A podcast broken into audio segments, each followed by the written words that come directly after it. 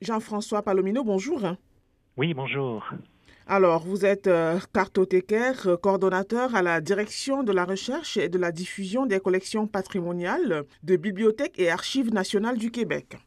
Oui, c'est exact.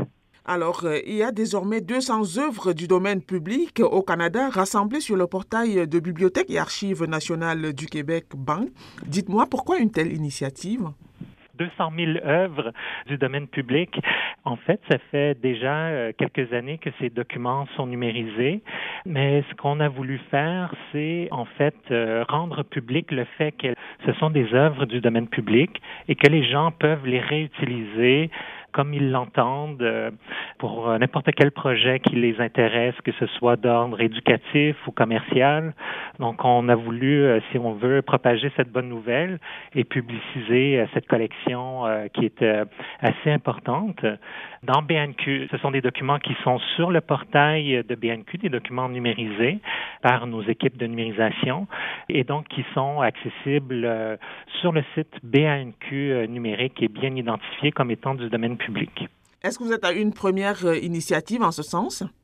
En fait, euh, ce qui est une première, c'est d'identifier ces documents comme étant euh, du domaine public au Canada à l'aide d'outils que nous utilisons qui sont euh, tout récemment accessibles. En fait, l'un de ces outils, ce sont les licences Creative Commons qui sont utilisées quand même depuis quelques années déjà et qui permettent aux utilisateurs d'œuvres diffusées sur Internet de savoir quels sont les droits qui sont rattachés aux œuvres numériques. Ce qui est nouveau, ce sont les déclarations de droits, de rights statement, donc qui ont été mises en place euh, il y a euh, trois ans environ par euh, les équipes de Europeana et Digital Public Library of America et qui ont rendu accessibles ces mentions de droits, tout d'abord seulement en anglais, et elles ont été traduites il y a quelques mois en français, donc nous sommes très heureux de pouvoir les réutiliser dans le cadre de notre diffusion numérique dans BNQ numérique.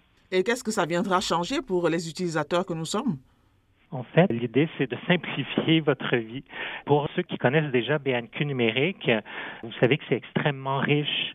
Les collections, vous pouvez trouver à la fois des images, du texte, des enregistrements sonores. Vous avez des affiches, des cartes postales, plein de documents qui documentent l'histoire du Québec, la culture québécoise mais les gens ne savaient pas s'ils étaient en mesure de réutiliser ces documents-là, devaient communiquer avec nous. Donc, il y avait un certain délai, il manquait de la fluidité dans notre fonctionnement antérieur et on a décidé de revoir ces pratiques pour alléger les procédures et simplifier la vie de nos utilisateurs. J'imagine que ce fut un travail de longue haleine, hein, rassembler tous ces documents. Là, on parle quand même de 200 000 œuvres du domaine public. Oui, tout à fait. Cette numérisation-là, elle se fait depuis des années. On a commencé à la fin du 20e siècle, il y a euh, une vingtaine d'années déjà, à numériser les documents. Bon, on l'a fait de façon plus soutenue là depuis euh, cinq ans, je dirais. Mais sinon, le travail d'identification également, c'est une étape supplémentaire qui est du travail supplémentaire pour nous, mais qui vise à alléger le travail euh, de ceux qui veulent réutiliser ces documents-là.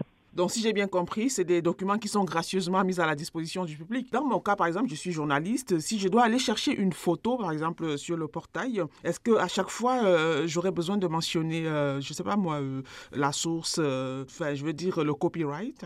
Effectivement, là, ça va faciliter votre travail comme journaliste et pour euh, les enseignants également, pour euh, des historiens, pour les étudiants. Tous nos usagers là vont avoir la vie euh, beaucoup plus facile. On demande pour les gens qui réutilisent ces documents-là de mentionner la provenance de BANQ, mais sinon ils peuvent ensuite faire ce qu'ils veulent avec les documents, les projeter en classe, les reproduire dans un livre d'histoire commercialisés sur euh, des coussins ou des tasses euh, à café. Donc, les euh, possibilités sont extrêmement multiples. Des artistes pourraient réutiliser ces documents-là pour faire de nouvelles œuvres également. Mais comme journaliste, effectivement, c'est un bassin où vous allez pouvoir puiser là si c'est pertinent en lien avec des thématiques que vous traitez. Alors, dites-moi, pour ceux qui ne savent pas toujours comment aller rechercher ces documents-là, c'est quoi les raccourcis, les voies les plus faciles pour y accéder? En fait. Je dirais que le plus facile, soit que vous allez sur le site, le portail de Bibliothèque et Archives nationales du Québec, vous pourriez euh, court-circuiter cette étape-là pour aller directement sur euh, le sous-site BANQ numérique. Et à partir du site BNQ numérique, en page d'accueil, vous allez voir un bandeau très visible intitulé Domaine public et qui vous permet d'accéder euh, donc à ces documents qui sont libres de droit.